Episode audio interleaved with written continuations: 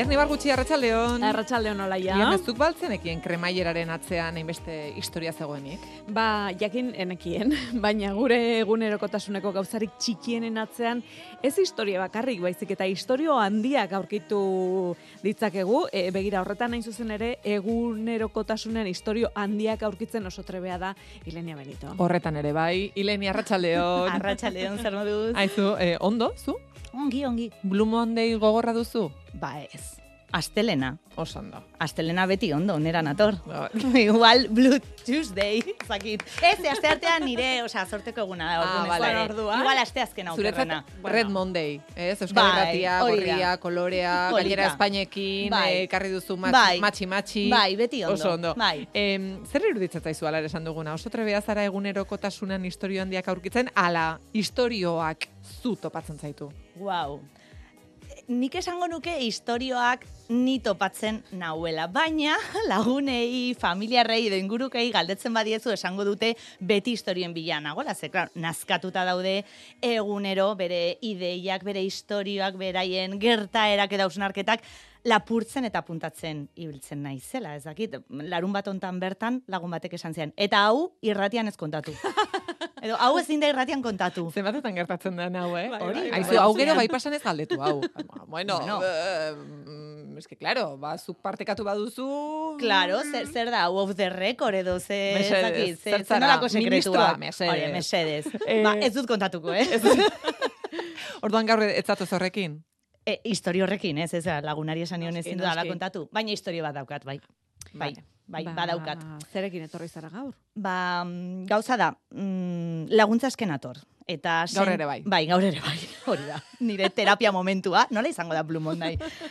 Baina baita ere, aldez aurretik barkamen askatu behar dizue, ze gabonak berriz aipatu behar ditut. Lasai. Eh, Azkeneko aldia izango da, eh? Guk ez dugu arazorik, ez da gabonak eh, aipatzearekin, Ez. nahi Ez. beste, ez diogu mugari jartzen, eh, eh, Mugarik zera, egutegian ere, ez? Mugak beste gauza batzuei gai jartzen da, baina- dizkiegu gabonei, ez. Feel free. free, feel free. Ados, ba, Gabonetan, familiarekin elkartzerakoan eh, kontatutako istorio bat da, bai? Oso ondo. Ba, momentu horretan, otxaian, orain, lagunekin, eh, untzaren kontzertu batera, Bilbora joan behar naizela kontatu nien. Vale. Azkena, balitz bezala, deitzen da, eta, bueno, dakizuenez oso berezia Mhm. izango da. Gonbidatu asko izango dituzte, ba, adibidez, Alaitz eta Maider, Tremenda Jauria, Olatz Salvador, Nogen, eta, bueno, beste asko, baina importanteenak historio honetan Maixa eta Ixiar dira. Bueno, egia esan, Maixa, hau entzuten ari bazara, ba, sentitzen dut, baina Ixiar. Ixiar da historio honetan inporta duen bakarra.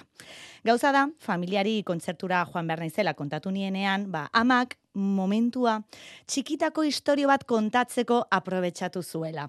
Hemen bai pasan, lotxa galdu dudanez, ba, total, ba, kontatuko dut. Oso ondo. Orduan, beti esaten dugu, baina berriro esango dugu, hau guztiz leku segurua da, badakizu.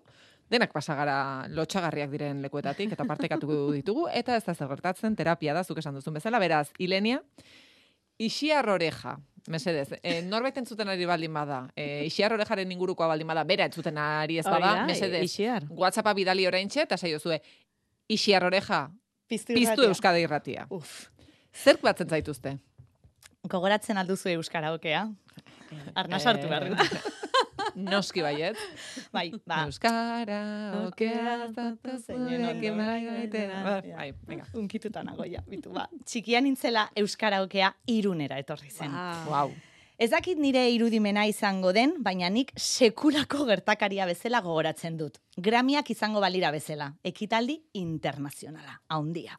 Eskolan hilabete urduri ibili ginen. Kasi denek parte hartu nahi genuen, noski, te- telebistan ateratzea gure ametsa zen momentu hartan. Parte hartu nahi genuenok, abesti aukeratu genuen, entsaioak egin, eta por fin Euskara okearen eguna iritsi zen. Irungo San Juan Plaza topera bete-beteta zegoen. Eszenatokia, kamarak, argiak, dana gogoratzen dut. Eta noski, isiar aurkezle lanetan. Gure momentuko idoloa. E, eta Ilenia txikia ere hortxe, ez dakit, abeslari ona zinen txikitan? Kitkat txiki bat egin behar dut hemen gure entzulei eta zuei gogorarazteko musika eta bestea ez direla nire talentua eta ez dira inoiz izan. Baina, momentu horretan oraindik abestea nire talentua izan zitekeela uste nuen. Nire buruan, Mexiko oso ondo entzuten nuen. Abestia goratzen duzu, ez da? Bai, noski. Lurralde benetan argia. Txoin, txoin, txoin, txoin, txoin, Bai. txoin, txoin.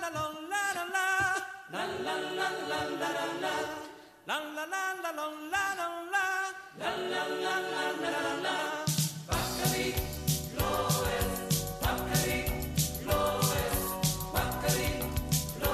Pena bat ez zura ikusten, ze Ileniari da bere garaiko koreografia goratzen, Ah, ez bai, horrela zen, horrela zen. zineten. Noski, koreografia eta guzti prestatu nuen zeuse ezue, ba, imaginazazue, ni eszenatoki atzean prest, urduri. Abestia nire buruan errepasatzen eta bapatean isiarrek esaten du. Ilenia, aurrera! Buah, horrela, horrela. Txalo zaparra da. Gora, Ilenia! Nik ala gogoratzen dut. Musika hasten da, abesten dut, sekulako aktuazioa. Noski. Increíble, noski. Txaloak amaitzeko berriz, isiarrek besarkada bat ematen Wow. dit, eta listo. Nire bizitzako momenturik zoriontsuena, orain esaten den mondua, moduan, un momento kanoniko. E,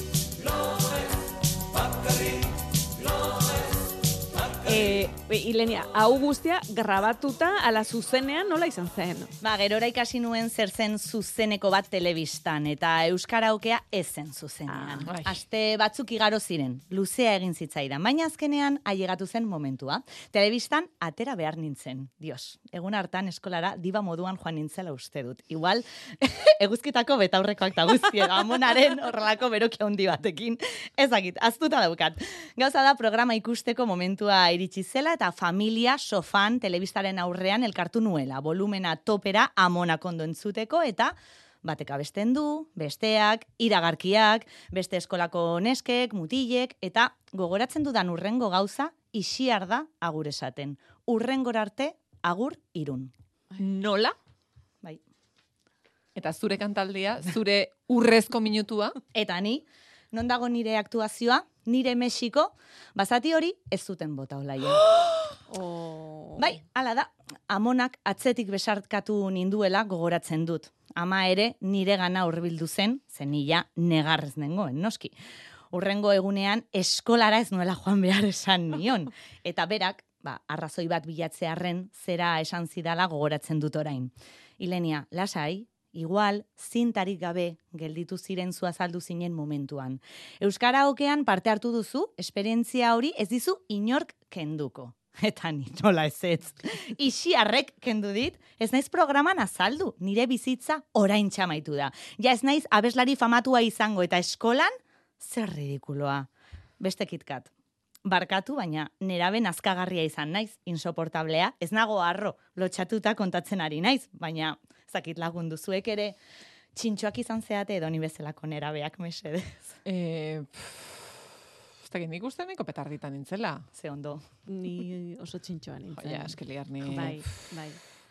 Bueno, asuntoa, asuntoa da. Aurrera Baina dut, nera, bai. nerabe izan, barkatu, eske, Bai. itxoen, baina iruditzen zait ez, pixka galdera, eh, nola, oksimoroi bat iruditzen zait, esan Bai. nerabe eta insoportablea hori Elkarrekin doaz. elkarrekin doaz. Ez, baino badaude txintxoak Vale, izan liarni, direnak. beliarni olaia. beti salbuespena. Ja, Bueno, Vale, vale. Ez dakit hori oso ona den, ez da, ere? Bueno, Baina eh, horrela alare, nintzen. behar bada, eh, liarniren eh, aizpari eta amari galdetu beharko genieke. Hori bai, egia da. norberak hau esatea. Ba, nahi Bigar- badute, dei dezatela. Bigarren iritzi bat, eman ezazu baita ere telefonoa, ez bakarrik nire zako. 6666000, mesedez, ibar gutxitarrak eh, deitu. Asuntoa da nire arrokeria ez zela egun horretan amaitu olaia. Aurrera, aurrera jarraitu zuen. Momentu horretan ez nekien Nora Efronek esaten duen hori. Gertaera hau, noizbait, historio divertigarria izango da. Hau erabiltzen du bera bere drametan. Momentu horretan triste eta zerrenengoen. Eta aztuta nuen, baina nire amak ez. Karta bat idatzi nuela kontatu zuen familia guztian aurrean. Amak esaten du, isiarrek barkamena eskatzeko exigitzen nuela karta horretan, eta amaieran horrelako zerbait jartzen nuela, hau idatzi nuen. Eta bueno, beste herri batean abestean nahi baduzue, presnago Mexiko berriz abesteko, baina ziurtatu zinta nahikoa eramango duzuela. Aurrerantzean, abeslari famatua banaiz, damutuko zarete bestela. Galdera, galdera da. Bidali nuen apustuak. Eh, nik bai ez diot. Ni Olaia? baita ere, Paulek baita ere, Bai, eta ezta? jurenek baita ere, bai noski denak. Bai, ba ez, Eh. ez nuen nire eskutitza euskara aukera bidali. Zergatik, auskalo, ziur amak eskutatu zuela, ezakit. Baina, amak oroitzapen hau desblokeatu didanean, ba, inork ez duela irakurri errepikatzen diot nire buruari. Eta eskerrak. Bueno, orain entzun dute. Bai, bai, Agian isiarrek ere. Baina bai. agian isiarrek ez. Baina, eske, imaginatu, garai hartako langileren batek nire eskutitza irakurri eta benetan nire aktuazioa telebistan botatzea erabaki izan balu. Zein izango nintzateke orain? Ze, Ilenia eta Isiar, Amaia, Anari, Shakira, ba, auskalo. Zakit, zuek zuen burua beste leku batean imaginatu aldu zuen ozbait. Edo, erabaki batek aldatutako egoerarik ba alduzue. Bueno, Nik egia esan ez. Horrela... zure buru ez duzu imaginatu Ah, beste leku batean bai, baina Bai. horrela, jo, e, edo Olaia edo Shakira. Osa, nahi dut, Hori ez, hori ez. dikotomia horretan ez dut e, nire burua ikusten. ez. Igual haundituta nago ere, eh? baina bueno. Euskaraoketik ateratako norbait famatua izan daiteke. Bai, Eta noski. nei Bai, noski. Bai, bai, Bueno, bai. Bueno, hemen ikusten ditugu, beti programa hori errepikatzen denean, egia hemen da. agertzen dira, Bai. ba, Ibon Fernandez, Alex Adibidez. Padilla, Bai. bai, ani, ani izan ziren, eta begira gaur egun daude. Baina begira zunon zauden ere. Behar bada, azkenean patua berdina izan da. Ba, bai, ba, hau izan da nire bizitza orain arte. Berriz isiar eszenatoki batean ikusi baino lehen. Berriz ere bera kantatzen, eta ni ez. Ze abeslari famatua naiz ni? Ba ez.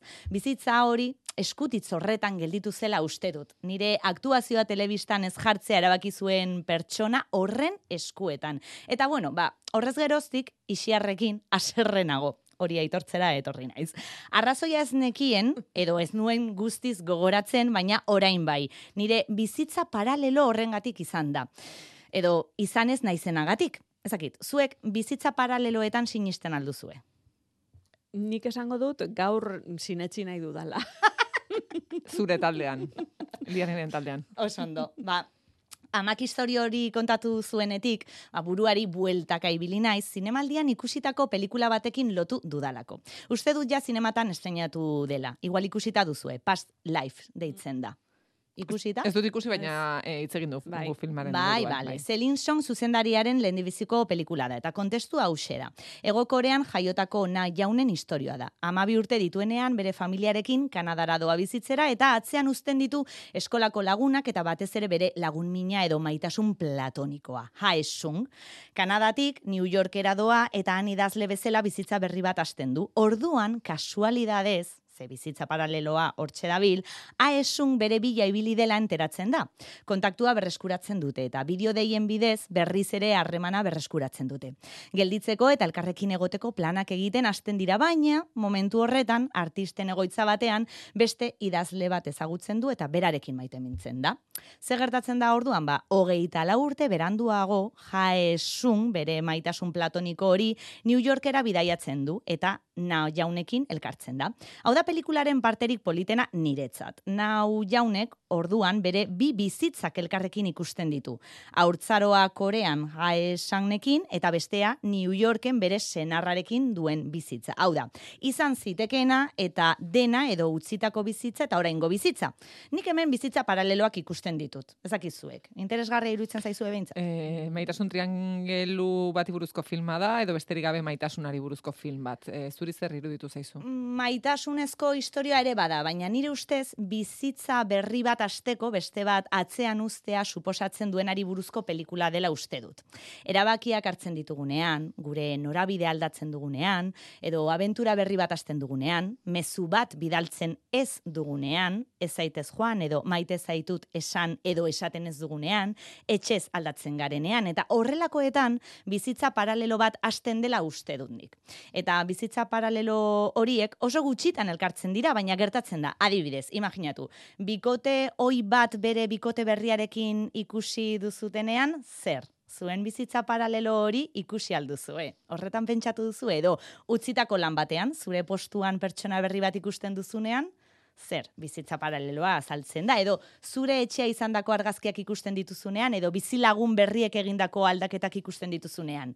Izan dituzue horrelako bizitza paraleloen irudiak? Mm, bai, bai, egoera batzuk, bai. Agian guztietan ez duzu bizitza paralelo horretan pentsatzen, baina baina bai egia da, bai. Mm. Eta e, past lives honetan esaldi interesgarriak behintzat zuri gustatu zaizkizunak ere badaude. Bai, badaude. Pelikulan hause esaten diote protagonistari. If you leave something behind, you gain something too. Zerbait atzean uzten duzunean ere, zerbait irabazten duzu. Celine Song zuzendariak nire ustez, pelikula honekin baiestatzen duena da, ez hartutako bidero edo erabakiekin bizitza paralelo bat amaitzen dela. Baina, baina, hori ere, maitasunezko istorio bat edo maitasunez begiratu dezakegun istorio bat izan daitekela. Ez dugu zertan beti triste, damututa edo aserre gogoratu behar bizitza hori. Momentuko maitasuna edo zoriontasuna mantendu daiteke. Aizu, eta untzaren kontzertua noiz izango da? Ba, hemendik bi astera. Bi aste falta dira, ni han izango naiz lagunekin, Bilbon, untzaren kontzertuan, eta isiar berriz ere eszenatoki batean ikusiko dut, eta inevitablemente, ba, nire bizitza paraleloarekin topatuko naizela uste dut. Nire aserrearekin amaitu nahi dut. Isiarrek hau entzungo duela uste alduzue benetan. Barkamen askatuko dit, edo, a, adi, untzaren kontzertuan pantai handian nire aktuazioa jarriko dute. Bueno, berrez gogoratuko dugu, xiarroreja, 6 sortzi sortzi, 666 edo zuzenean deitu nahi baduzu, minutu bat daukazu, bederatzi lau iru 0 bat, bibi 00. Venga, broma da, pas lives ikusi ondoren, momentuko zoriontasunarekin gelditu naiz. Euskara okean parte hartu nuen eta izugarri gozatu nuen. Hala ere, azken aldian Alejandro Zambraren liburu bat irakurtzen ari naiz. Noler deitzen da, eta alengo egunean esaldi hau az- azpimarratu nuen. Liburuak berri irakurtzea ari da. Bitu, horregatik berri irakurtzen ditugu miresten ditugun autoreak. Testuetara itzultzen garenean, berrirakurtzen dugunean ziurtasunak hausten dira eta oroitzapen berriak eraikatzen ditugu. Hori pasatzen zaigu, bizitza paraleloekin ere? Ba, bai, hori gertatzen dela uste dut. Bizitzen ari garen momentuan erabakiak eraikitzen saiatzen gara, baina gero, ba, nola bait, bueltatzen garenean ziurtasunak hausten dira eta oroitzapen berriak eraikitzeko aukera dugula uste dut. Bizitza horiek beste modu batera irakurtzeko, gogoratzeko eta inkluso bizitzeko aukera dugu. Euskarakean parte hartu nuen, ez naiz gehiagik lotxatuko ja, inork ezin du bideo hori ikusi eta primeran pasa nuela gogoratzen dut. Zoriontasun hori mantentzen da gainera orain untzaren kontzertu horretan isiar ikusterakoan oroitzapen berriak eraikiko ditut nire lagunekin. Lagunekin gozatuko dut eta nire historiotxo hori, ba bizitza paralelo hori amaitutzat emango dut. Ez naiz abeslari famatua, baina nora ofrenoek esaten zuen bezala, hau noizbait historio divertigarri bat izango da. Eta badela uste dut, ez? Bai, hori Eh, bai noski. Eta azkeneko gauza, ja ez nago isiarrekin aserre. eh? Eh,